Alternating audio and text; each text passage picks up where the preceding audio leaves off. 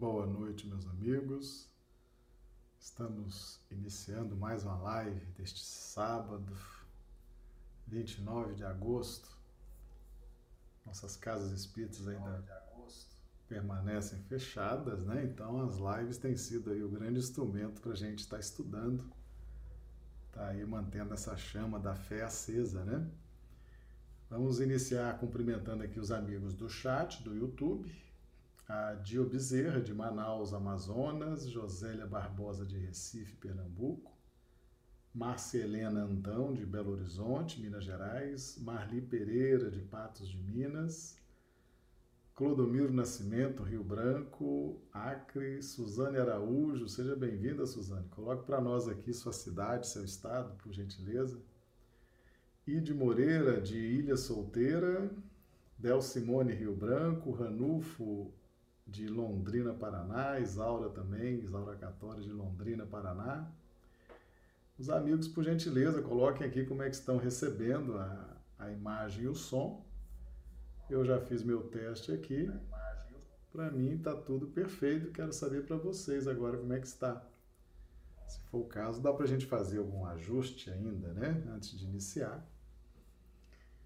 A Josélia já está dando aqui o retorno, que está tudo ok. Então, vamos, vamos em frente, né? Vamos em frente nessa nossa live de sábado. A Del Simone também dando aqui o retorno, tudo ok. Perfeito. Lembrando que nossas lives acontecem diariamente, horário de 20 horas, horário de Brasília, 18 horas, horário do Acre. Esse fuso horário, né? Duas horas de diferença. Então já estamos aqui também abrindo sinal para YouTube e para o Instagram.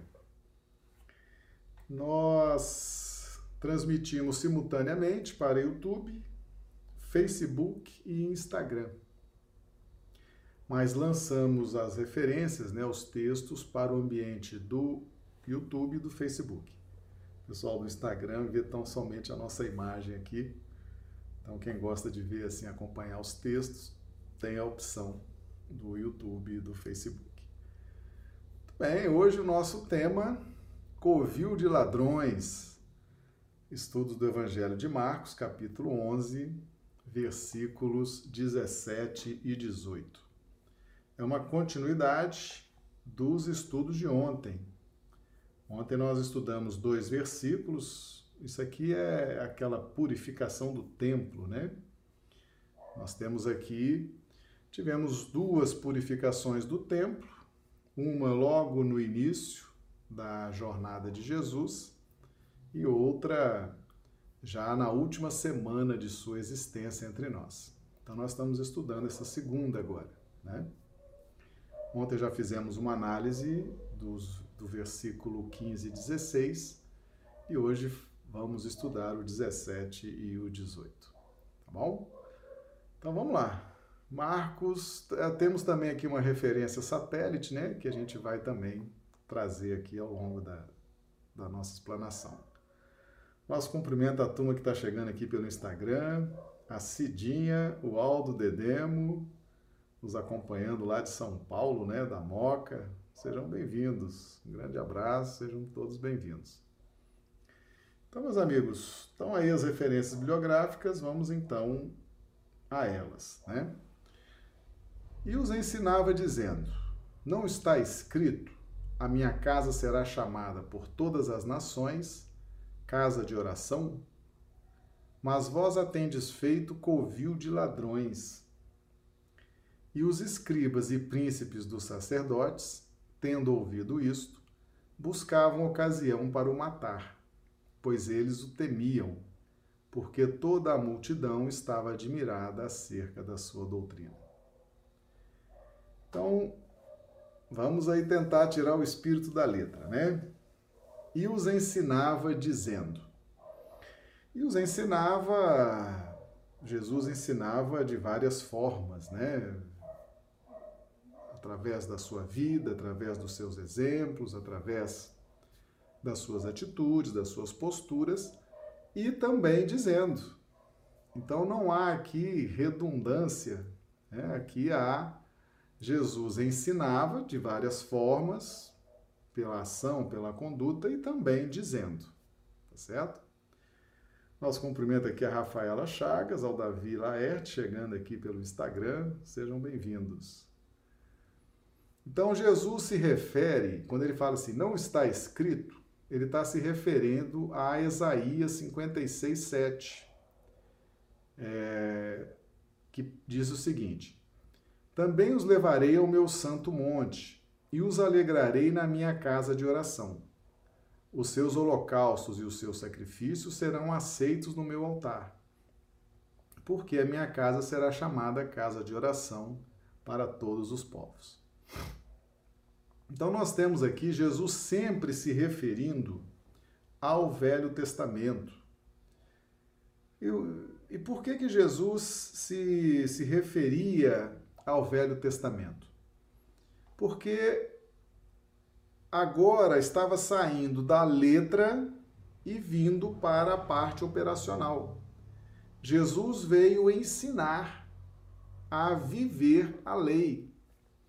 Então, a lei de Moisés, que foi compreendida ou não foi compreendida, alguém compreendeu, outros não compreenderam, como vivenciar aquilo.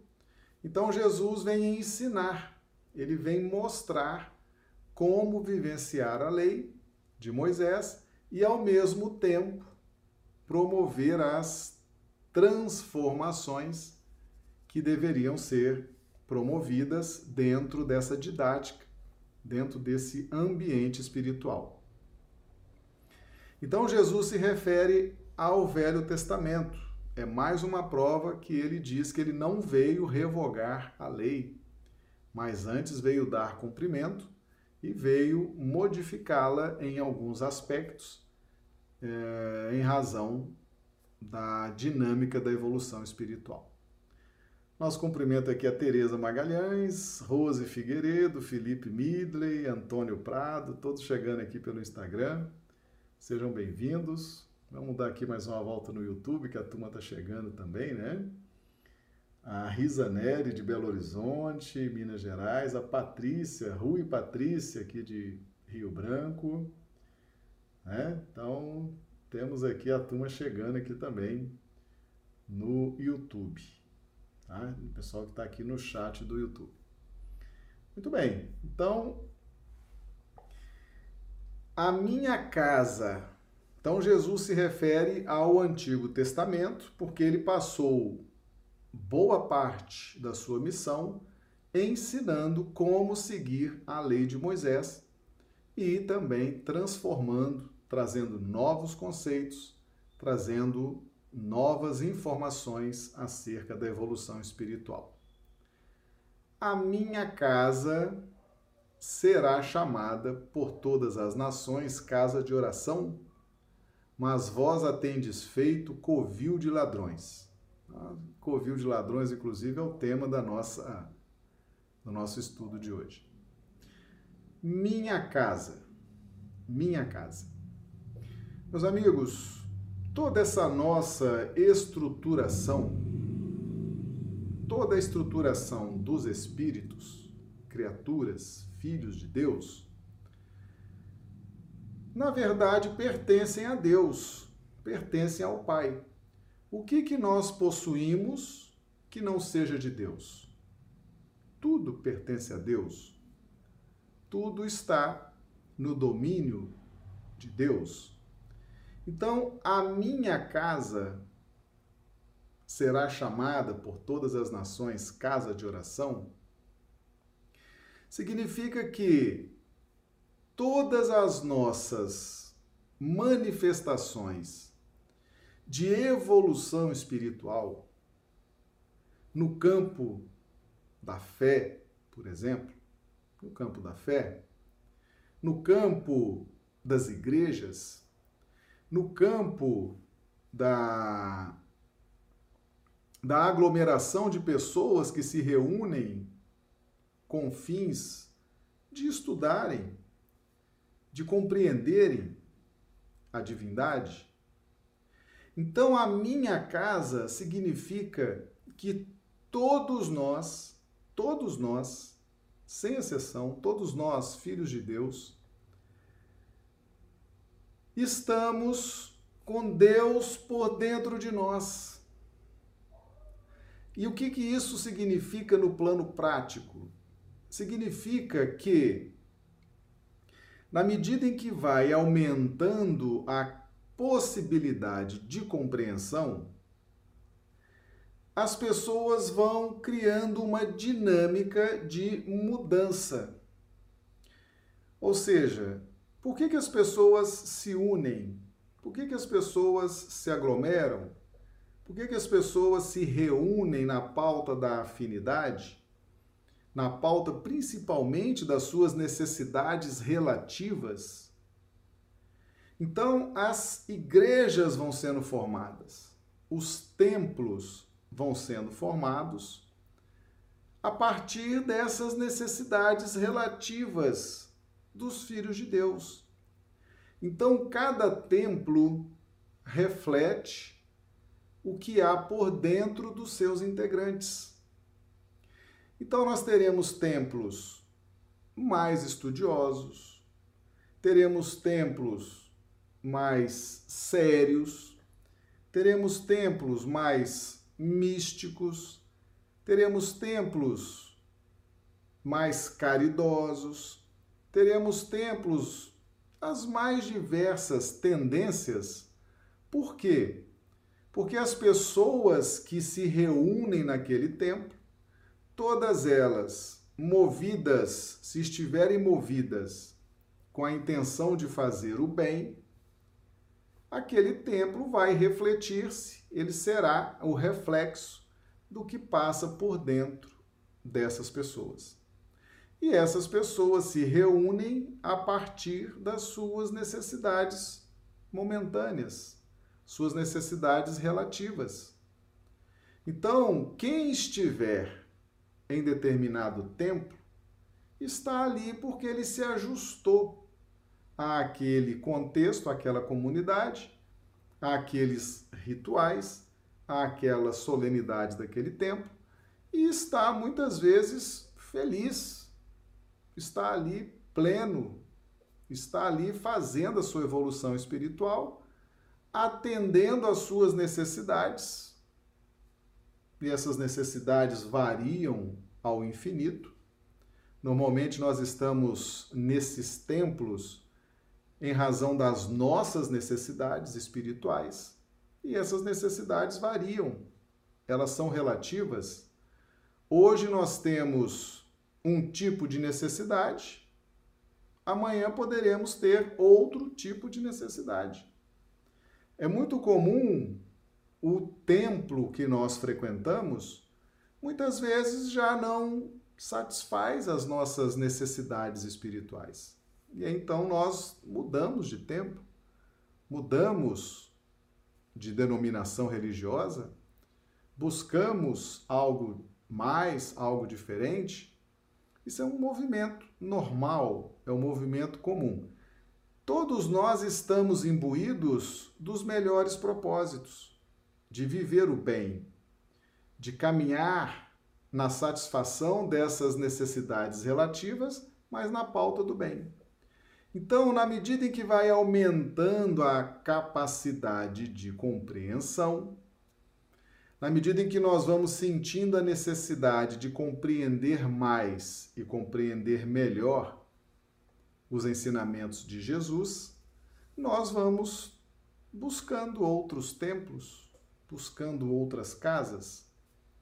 Então, a minha casa significa que nós devemos ver em cada irmão que está num templo evangélico, num templo católico, numa casa espírita, numa casa espiritualista, num outro templo, no templo dessa ou daquela denominação, nós devemos ver cada irmão desse cada pessoa dessa como um filho de Deus, como alguém que está ali em busca de satisfazer as suas necessidades relativas, as necessidades desse momento.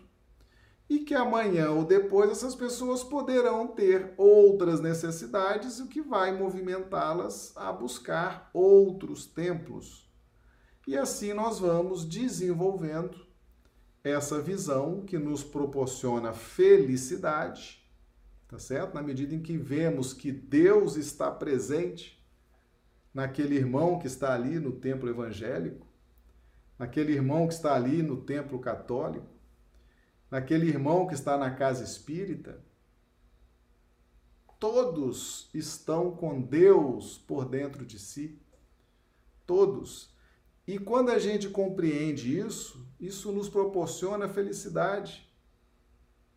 É? Todos nós estamos ali compreendendo que cada um está dentro de um contexto sociológico que uniu aquelas pessoas em razão das mesmas necessidades, das mesmas necessidades relativas. Então, precisamos nos tornar leves com relação a isso, porque a minha casa significa que é a casa de Deus, porque tudo que é nosso pertence a Deus. Então, a minha casa, ou seja, a casa de Deus, seja ela que denominação religiosa for, se ali o objetivo é a prática do bem, a prática do estudo do Evangelho, a prática da caridade, a prática da evolução espiritual, a partir das necessidades que aquele grupamento tem, ou que o outro grupamento tenha, ou que o outro grupamento apresente, quando a gente começa a entender isso, tudo fica mais leve em relação a nós. A gente vai quebrando os preconceitos, a gente vai tirando da nossa mente ainda pequena a ideia de que a minha, o meu templo é correto, o meu templo está certo, significando que os outros templos estão errados. E isso efetivamente não produz felicidade. Vamos cumprimentar aqui o Ranulfo Alves, chegando pelo Instagram também, o Fernando Novelli, né? A Rose comentando aqui sobre o livre-arbítrio, né? Exatamente. Então a minha casa será chamada, será no futuro. Ou seja, na medida em que nós vamos aumentando a possibilidade de compreensão, a nossa casa, o nosso templo, a nossa igreja será chamada por todas as nações, ou seja, não há não há acepção de pessoas, não há discriminação, será chamada por todas as nações casa de oração. Então veja bem, casa de oração. Então a minha casa, a minha casa, no futuro, na medida em que aumentar as possibilidades de compreensão, será chamada por todas as nações, ou seja, todos os povos, todas as, os, os países, todas as dimensões espirituais, será chamada casa de oração. Então, a casa de oração significa o ponto final. Ou seja, todas as religiões, todos os templos, na medida em que forem aumentando a sua compreensão, na medida que forem evoluindo, forem crescendo, todos irão compor essa religião universal essa religião única. Aqui Jesus chama aqui casa de oração, se referindo às escrituras lá de Isaías 56, 7. Tá? E o que é casa de oração? Casa de oração. Então, a minha casa será chamada no futuro por todas as nações casa de oração. A oração, meus amigos, é a forma de nós entrarmos em contato com Deus, com Jesus, é uma forma de nós entrarmos em contato com os benfeitores espirituais, com os guias espirituais. E através da oração, nós é, a, fa, fazemos a asepsia da nossa intimidade. Nós realizamos a limpeza vibracional. Então, quando nós estamos orando, quando nós estamos em prece, nós induzimos ao nosso cosmo espiritual a produzir vibrações puras, vibrações diferentes, capazes de sanear a nossa atmosfera espiritual. E a oração é a comunicação da criatura com o Criador. Através da prece, todos nós vamos vibrar por dentro de nós os melhores propósitos. A prece é o maior fator de indução de boas vibrações. É o que a gente fala, por exemplo, o alto passe, né? O que é o alto passe? O alto passe é quando a pessoa faz a prece, uma prece fervorosa, uma prece realmente consciente, com muita fé, e ela vai proporcionando em si própria a alteração das suas vibrações. Ela vai sentindo um alívio, ela vai sentindo uma leveza. Então, casa de oração é esse ponto final, é onde todas as religiões vão se encontrar. E a oração, o estado de prece, o estado de oração, ele passa a ser um estilo de vida para cada um de nós. Por quê? Porque o espírito, e cada um de nós somos um espírito, nós não vamos precisar, meus amigos, no futuro, esse futuro que não, não sabemos quando será, mas nós não, não vamos precisar mais de templos para realizarmos nossas orações, realizarmos nossas preces. Não vamos precisar mais de igrejas, de templos. Por quê? Porque na medida em que nós estamos nesse ambiente externo, é porque ele reflete o nosso ambiente interno.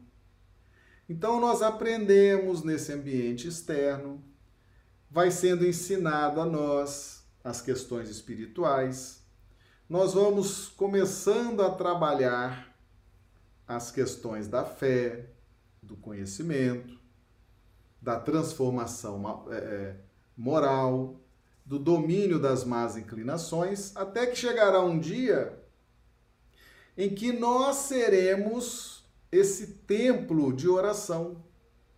Cada um de nós, cada um de nós individualmente, vai estar constantemente em oração. E o que, que significa estar constantemente em oração? É estar com as melhores palavras, com os melhores pensamentos e com as melhores atitudes de forma permanente de forma constante. A nossa vida passa a ser uma oração. A nossa vida passa a ser uma ligação constante com Deus, como era, por exemplo, Jesus. Jesus estava permanentemente conectado na pauta da vibração segura e consciente, o tempo inteiro conectado com o Pai a vida de Jesus já era uma oração. O que Jesus falava já era uma oração, porque tudo era verdade, tudo era vibração, tudo era amor. O que Jesus fazia já era uma oração. Então, por exemplo, nós temos aqui Jesus fazendo a purificação do templo, né? Jesus aqui derrubando né, as mesas, as cadeiras e tudo. Isso é uma oração. É, Jesus amplamente conectado com o Pai, nos ensinando Porque Jesus, meus amigos, ele representa o Cristo. O Cristo que está externo a nós. Por quê? Porque nós temos uma centelha crística pulsando por dentro de nós, gritando por evolução, gritando por luz, gritando por despertamento, gritando por expansão. E para que isso possa ser compreendido por nós, Deus envia o Cristo para nos mostrar o que pensar, o que falar, como agir. Porque através desse modelo e guia, nós vamos despertando a nossa centelha crística, que nos proporciona essa expansão na nossa evolução espiritual. Então, quando Jesus produz essa purificação no templo, ele está nos ensinando a fazer a purificação do templo do coração. Meus amigos, chegará um dia que não haverá mais igrejas, não haverá mais templos. Cada um de nós será um templo. Cada um de nós será um espírito que vai estar permanentemente em oração, sintonizado com a vontade do Pai, de forma que nossos pensamentos, nossas palavras e nossas ações serão constantemente oração. Então, a minha casa, ou seja, a minha necessidade relativa hoje, o templo que eu frequento hoje, com os outros irmãos que têm as mesmas necessidades que eu tenho. Né? Esse conceito hoje de minha igreja, meu templo, minha necessidade, no futuro, todas as nações, ou seja, não haverá mais essa, esse, essa divisão. Todos nós estaremos nesse contexto de casa de oração mas a casa de oração será o próprio Espírito, cada um de nós. Percebe? Então, o tempo, é claro que não vai acabar agora, a questão de igreja, de templos, isso não vai acabar agora, não é esse o tempo, mas futuramente, cada um de nós será um templo, um templo de luz, um templo de harmonia, um templo de vitórias, um templo de realizações e estaremos conectados o tempo inteiro com o Pai. Então Jesus se refere ao Velho Testamento para fazer essa essa chamada, né, dizendo que o templo ali, o templo de Jerusalém, é, era para ser chamado, era para ele estar sendo objeto para ele estar caminhando, para que ele estivesse desenvolvendo esse contexto de casa de oração, proporcionando às pessoas o despertamento espiritual. Aí Jesus fala, mas não é isso que está acontecendo. Mas vós atendes feito covil de ladrões. Então, mas vós atendes feito, está dizendo o seguinte: vocês estão na contramão da finalidade desse templo. Vocês já estão há algum tempo produzindo palavras e ações erradas. Vocês estão deturpando a finalidade do templo que é para servir de escola, que é para servir de hospital, que é para servir de consolo às necessidades relativas daqueles que buscam o templo para satisfazer as suas necessidades espirituais relativas. Mas o que, que vocês estão fazendo? Vocês estão, feito, estão fazendo desse templo covil de ladrões. Covil, covil é ninho, né? A caverna relacionada a animais, tá certo? Então vocês estão, estão transformando esse templo em covil de ladrões. Por quê? Porque estão comprando e vendendo, estão montando mesas de câmbio, estão assentados vendendo as pombas. Ontem nós fizemos a, a live, né? Explicando detalhadamente cada, cada circunstância psíquica dessa, né? O que, que representa comprar e vender, o que, que representa as mesas de câmbio e o que, que representa as cadeiras dos que vendem os pombos. Mas, por que, que Jesus chama covil de ladrões? Porque na medida em que nós vamos criando essas amarras para as pessoas nas questões materiais, as pessoas vão se tornando dependentes das questões materiais, as pessoas vão se tornando elas vão aderindo a esses rituais esdrúxulos que muitos templos têm. Elas vão se aderir, elas vão aderindo a objetos, a materiais. E, e por que, que as pessoas aderem a isso? Porque elas estão sendo roubadas. Por isso que Jesus usa, usa o termo ladrões. Porque o templo que era para despertar essa centelha crística, o templo está roubando das pessoas a oportunidade do despertamento espiritual, meus amigos.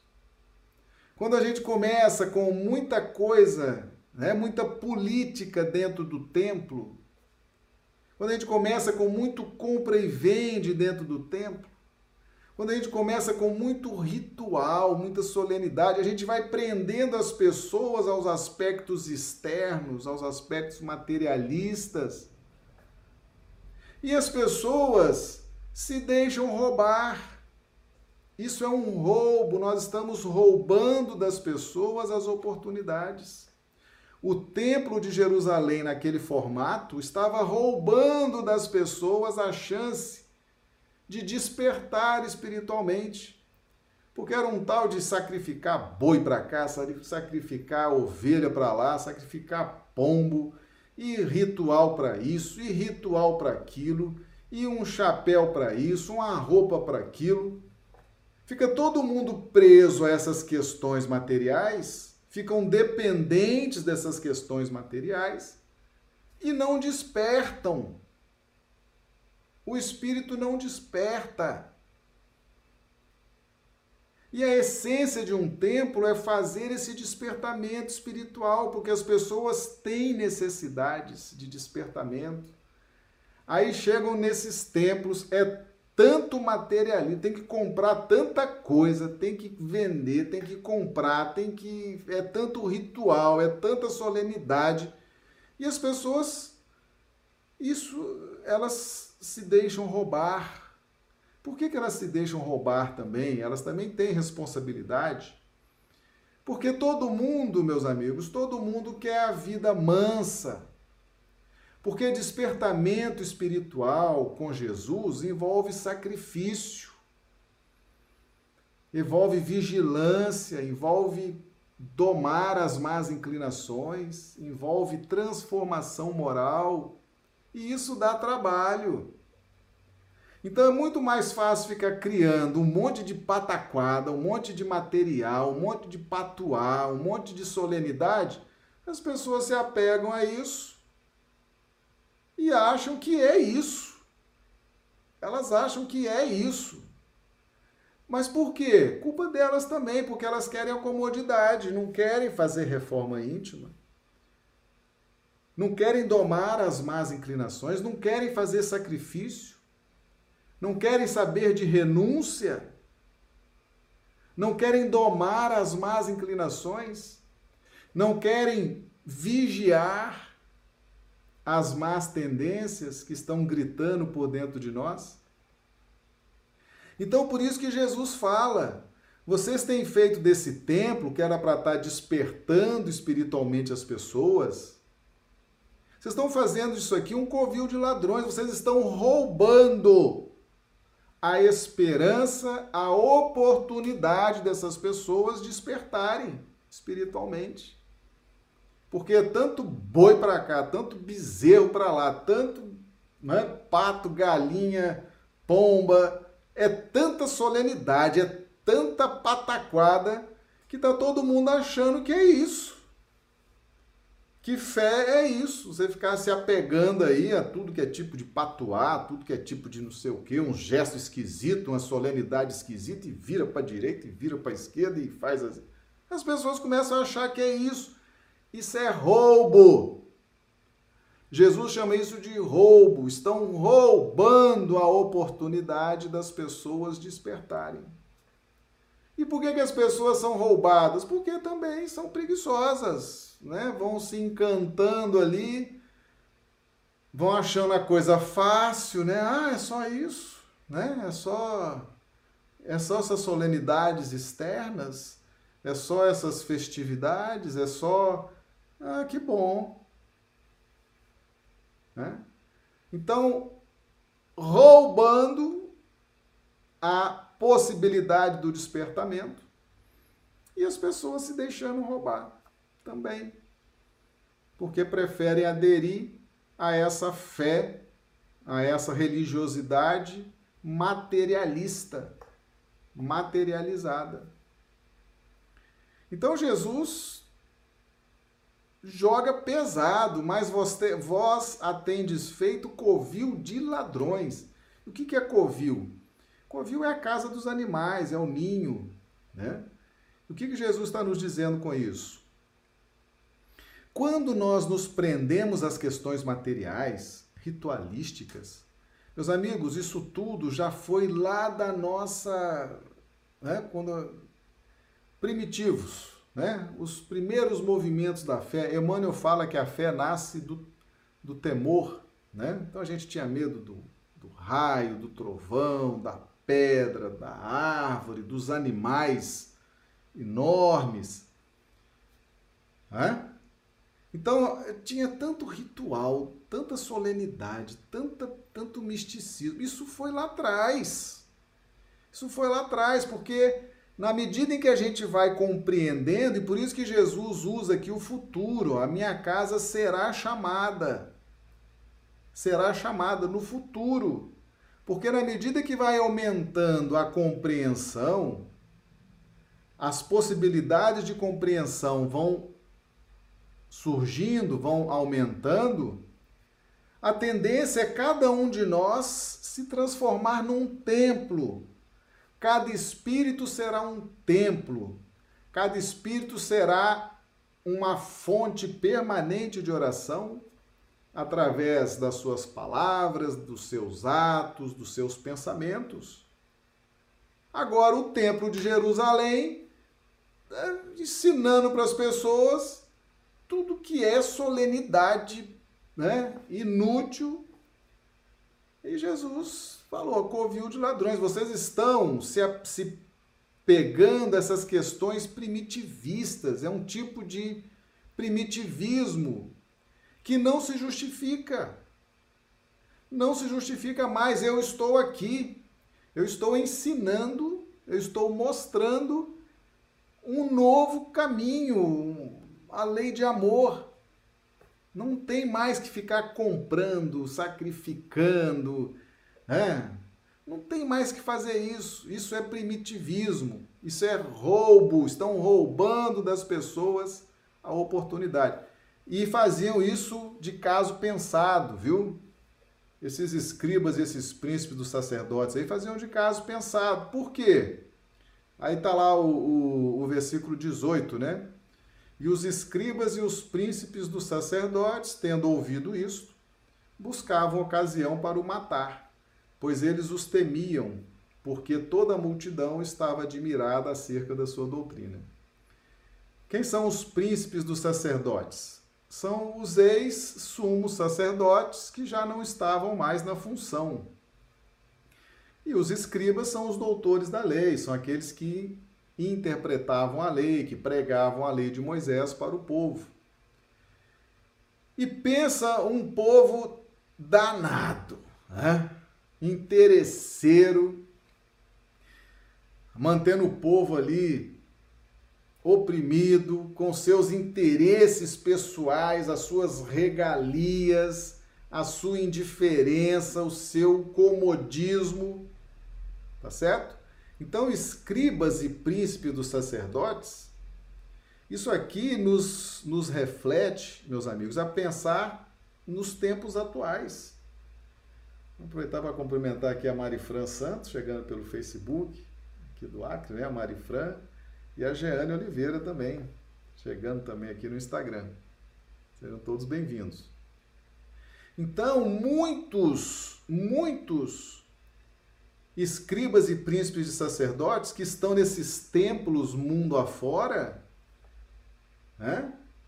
dentro das suas regalias, dentro da sua comodidade, dentro dos seus interesses, interesses de fama, né? interesses vaidosos, interesses de influência, influência religiosa, influência pessoal, influência política, influência econômica, não querem perder o seu conforto, não querem perder o domínio do povo e não permitem que as pessoas cresçam. Eles não crescem e não permitem que as pessoas cresçam espiritualmente.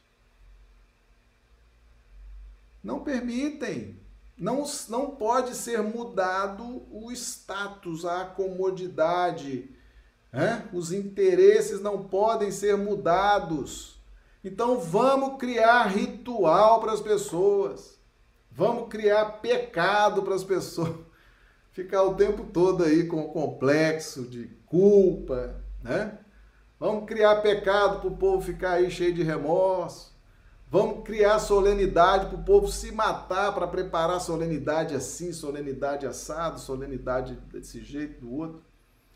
Vamos criar essa cortina de fumaça que a gente está se dando bem. E não tem esse negócio, não. Eles não despertam e não deixam ninguém despertar. Isso aqui, meus amigos, é a nossa intimidade espiritual. A gente pode até identificar, né, uma igreja ou outra, uma situação ou outra que a gente já conhece, já ouviu falar, já. Mas isso aqui, Jesus está falando da nossa intimidade espiritual. Nosso cumprimento aqui a Lili Santos, chegando também pelo Facebook. Nós, muitas vezes, nós, muitas vezes, não queremos sair da nossa zona de conforto, não. Nós não queremos estudar as coisas espirituais, né? Por que, que não queremos estudar? Por preguiça. Ou às vezes fala, nossa, imagina o pessoal ver eu entrando numa casa espírita, imagina, vai ser um terror, minha família vai me condenar, meus amigos vão fazer bullying comigo. Tá tão na moda hoje o tal do bullying, né? Meus amigos ver eu entrar na casa espírita que, que eles vão dizer de mim? Né? Então a gente tem preconceito, a gente tem medo, a gente tem comodidade, a gente tem interesses os mais diversos. São os escribas e os príncipes dos sacerdotes que estão por dentro de nós, criando essas resistências, criando essas resistências, criando artimanhas criando armadilhas, igual eles fizeram aqui. Eles estavam buscando uma ocasião para matar Jesus, já estavam tramando, pois eles os temiam, porque toda a multidão estava admirada acerca da sua doutrina. A multidão estava se contagiando com as energias do Cristo. A multidão estava recebendo o amor do Cristo, estava recebendo esse influxo de misericórdia, essa direção segura que o Cristo dava. Então, esses que conduziam a religiosidade daquela época, nós vamos perder o domínio sobre a multidão. Essa multidão hoje está admirada com o Cristo, amanhã todos vão estar convertidos ao cristianismo todos vão estar entendendo a libertação que é o cristianismo. E nós vamos perder nossa regalia, vamos perder nosso, nossa vida boa, vamos perder o nosso, a nossa influência política sobre esse povo, porque os, os escribas ali, né, os príncipes do sacerdote tinham influência religiosa e política, lá era tudo uma coisa só, né? Governo, religião, era tudo uma coisa só. Então, se a multidão se converte ao cristianismo, se liberta, essa gente ia perder as regalias. E muitos de nós, meus amigos, muitos de nós não queremos perder a nossa zona de conforto. Quantas pessoas eu já vi chegar na casa espírita e dizer assim: assiste ali uma, duas, três palestras, daqui a pouco fala assim: é, não estou preparado ainda. Não estou preparado, ainda estou muito imperfeito. Ainda estou muito imperfeito, ainda preciso melhorar mais para estar aqui. Vai criando as artimanhas, né? Ou então, às vezes, um, um parente né, fala: Poxa, mas você está indo no centro espírita, aquilo é do demônio.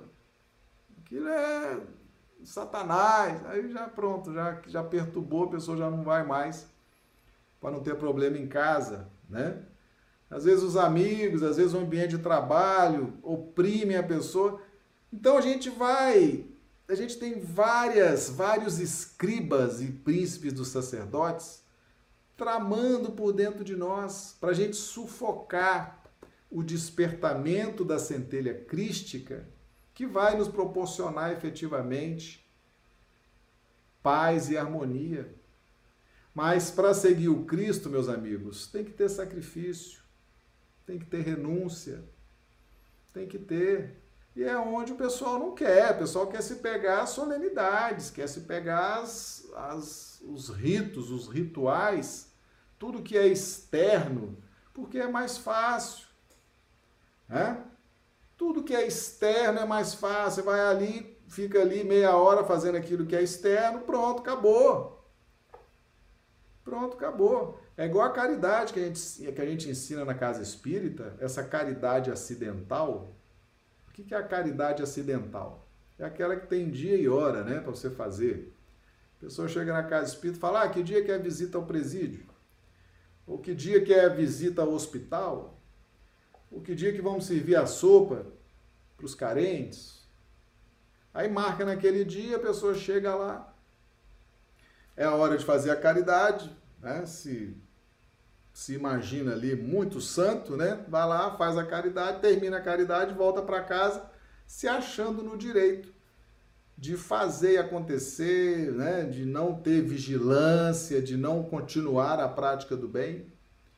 É como é, é como se fosse um ritual, um ritual de caridade. Eu vou ali, cumpro aquele ritual, pronto. Né? Não, mas eu já sou passista no centro espírita. Ah, eu já sou médium, já sou da reunião mediúnica. Ah, eu já sou da fluidoterapia. Ah, eu já sou da evangelização. Cuidado, que você pode estar fazendo tudo isso na pauta do ritualismo.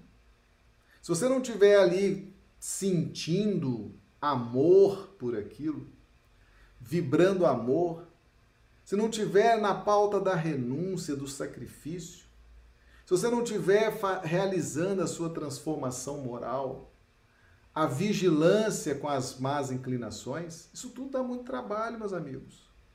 Por isso que nós preferimos esses ritualismos, porque a gente vai, faz ali, acabou, tchau. Nós precisamos acordar para isso, porque não é essa a função do templo. Não é essa a finalidade do templo. Nós estamos convivendo nesses templos externos hoje para, junto com as pessoas que estão ali, com aquele grupo, estudarmos, compreendermos, recebermos do alto os influxos de misericórdia, de direção, de orientação, dentro da pauta das nossas necessidades. Mas Jesus disse: A minha casa será chamada por todas as, as nações casa de oração. Ou seja, existe um caminho, existe um sacrifício, existe uma renúncia, existe uma perseverança que deve ser observada por nós. tem que ser observada por nós. Agora, nós estamos nessa pauta, muitos de nós estamos nessa pauta da preguiça, estamos sufocando, queremos matar o cristianismo por dentro de nós. Não queremos entender o evangelho, a gente estuda tudo, né? Começa a estudar tudo, menos o que interessa, que é o evangelho, à luz da doutrina espírita. A gente vai sufocando, a gente vai sufocando, a gente vai matando a nossa centelha crística. Tá certo? E, e, e qual é a consequência disso? Nós vamos adiando o despertamento espiritual. Vamos adiando o despertamento espiritual.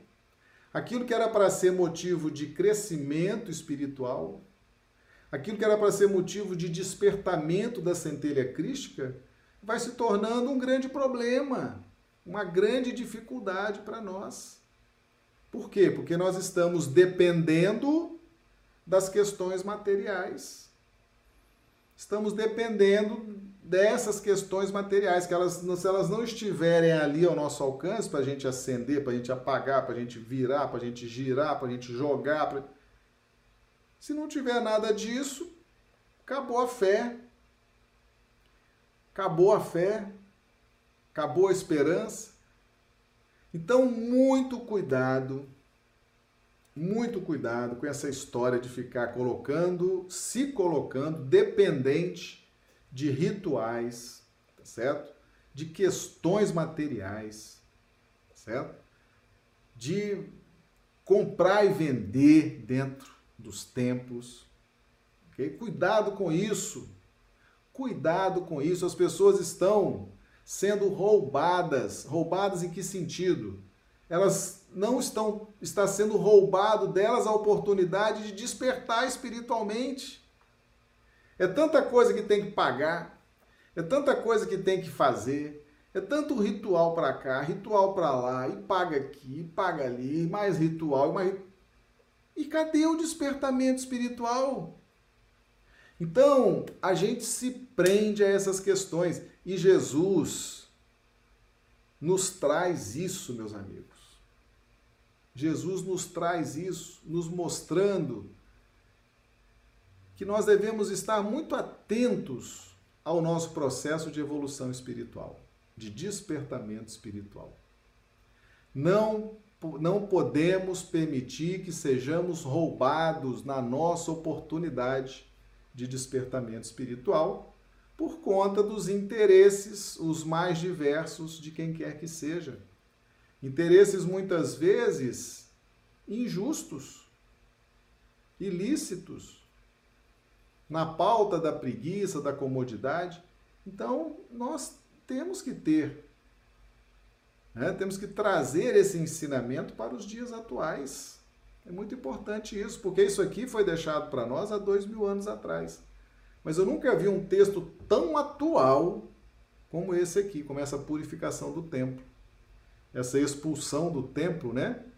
Jesus expulsa ali os, os vendedores, os, os cambiadores, os vendedores, expulsa e chama covil de ladrões. Né?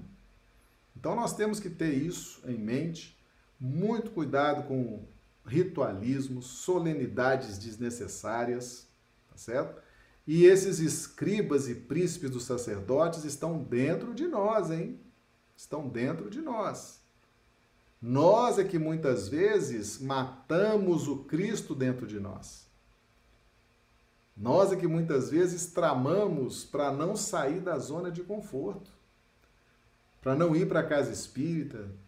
Mas, poxa, mas justamente à noite, o dia que tem os melhores jogos do Brasileirão, né, as melhores novelas, o dia que tem aí filmes interessantes, é a hora que o centro espírita está aberto, né? a hora que, que a família está em casa para um bom vinho, um bom papo, uma boa cerveja. É a hora que nós vamos para centro espírita, é a hora que a família. A gente começa a criar os escribas e os príncipes dos sacerdotes por dentro de nós, começam a matar, tramar para matar o despertamento da centelha crística que está por dentro de nós. Meus amigos, evolução espiritual implica, sim, sacrifício, renúncia, boa vontade, tolerância, perdão, caridade. Envolve sim, envolve sair da zona de conforto. Tá certo? E vamos nos lembrar: haverá um dia em que cada um de nós será a própria casa de oração. As suas palavras serão uma oração. Todos aqueles que estiverem com você vão sentir como é bom estar na sua presença, aquela palavra forte, aquela palavra amiga, aquela palavra iluminada. Suas atitudes serão uma oração. Tudo que você fizer será lícito, será honesto, será engrandecedor, será fonte de luz para muitos. Cada um de nós será um dia essa casa de oração. Mas por enquanto nós temos que respeitar as religiões uns dos outros. Cada um está se organizando dentro da pauta de necessidades relativas e momentâneas. Então, se nós não temos condições ainda de sermos essa luz, essa oração constante, vamos trabalhar a tolerância religiosa, vamos trabalhar o respeito a todos os filhos de Deus, independentemente do templo em que eles estejam se organizando. Tá certo? Então, respeito. Vamos respeitar, porque Deus está por dentro de nós e tudo que é nosso é de Deus. Tá certo? E não se esqueçam, escribas e príncipes dos sacerdotes estão por dentro de nós. Jesus se refere a eles naquela época, e muitos daqueles espíritos que eram os escribas já fizeram a sua evolução, já acordaram, já despertaram, já estão no plano espiritual muito iluminados, muito, né, trabalhando, mas o registro que é material didático, ele é aplicado hoje na nossa vida. Hoje somos nós que estamos feit, fazendo dos templos covil de ladrões. Somos nós que somos os escribas e príncipes dos sacerdotes. Somos nós que estamos matando Cristo por dentro de nós. Evangelho é material didático e é um ensino dinâmico, tá certo? Então nós vamos nos posicionando nesses personagens do Evangelho e vamos nos identificando, tá certo? E muitos de nós somos os que são roubados, né? Aquele suave encanto do menor esforço, né? Ah, basta um ritual aqui, basta um ritual ali. Muitos de nós vamos nos encaixando nesses personagens do texto, tá certo? E vamos então acordar para essas realidades, tá bom? Bem, meus amigos, então nós agradecemos a Deus mais uma semana de lives, né? Mais uma semana de estudos. É muito bom a gente fazer esses estudos do Evangelho. É muito bom estar na companhia de vocês que, que estão conosco pelo Facebook, Instagram, pelo YouTube. É uma alegria muito grande. E lembrando que nossas lives continuam certo? Então elas vão continuar. Vamos manter esse horário, pelo menos por enquanto, né? enquanto não houve ainda um retorno mais amplo e ostensivo de todas as atividades. Vamos manter nesse horário nossas lives de segunda a sábado, 20 horas, horário de Brasília, 18 horas, horário do Acre. Domingo é o dia que a gente dá um descanso né, e não faz a live, mas de segunda a sábado, estaremos aqui firmes estudando, tá bom? Então, um excelente final de semana para todos vocês, tá certo? Que Jesus nos dê aí uma noite abençoada, de, de recuperação das nossas energias. E na segunda-feira estaremos de volta, tá bom? Um grande abraço, muito obrigado e até segunda-feira.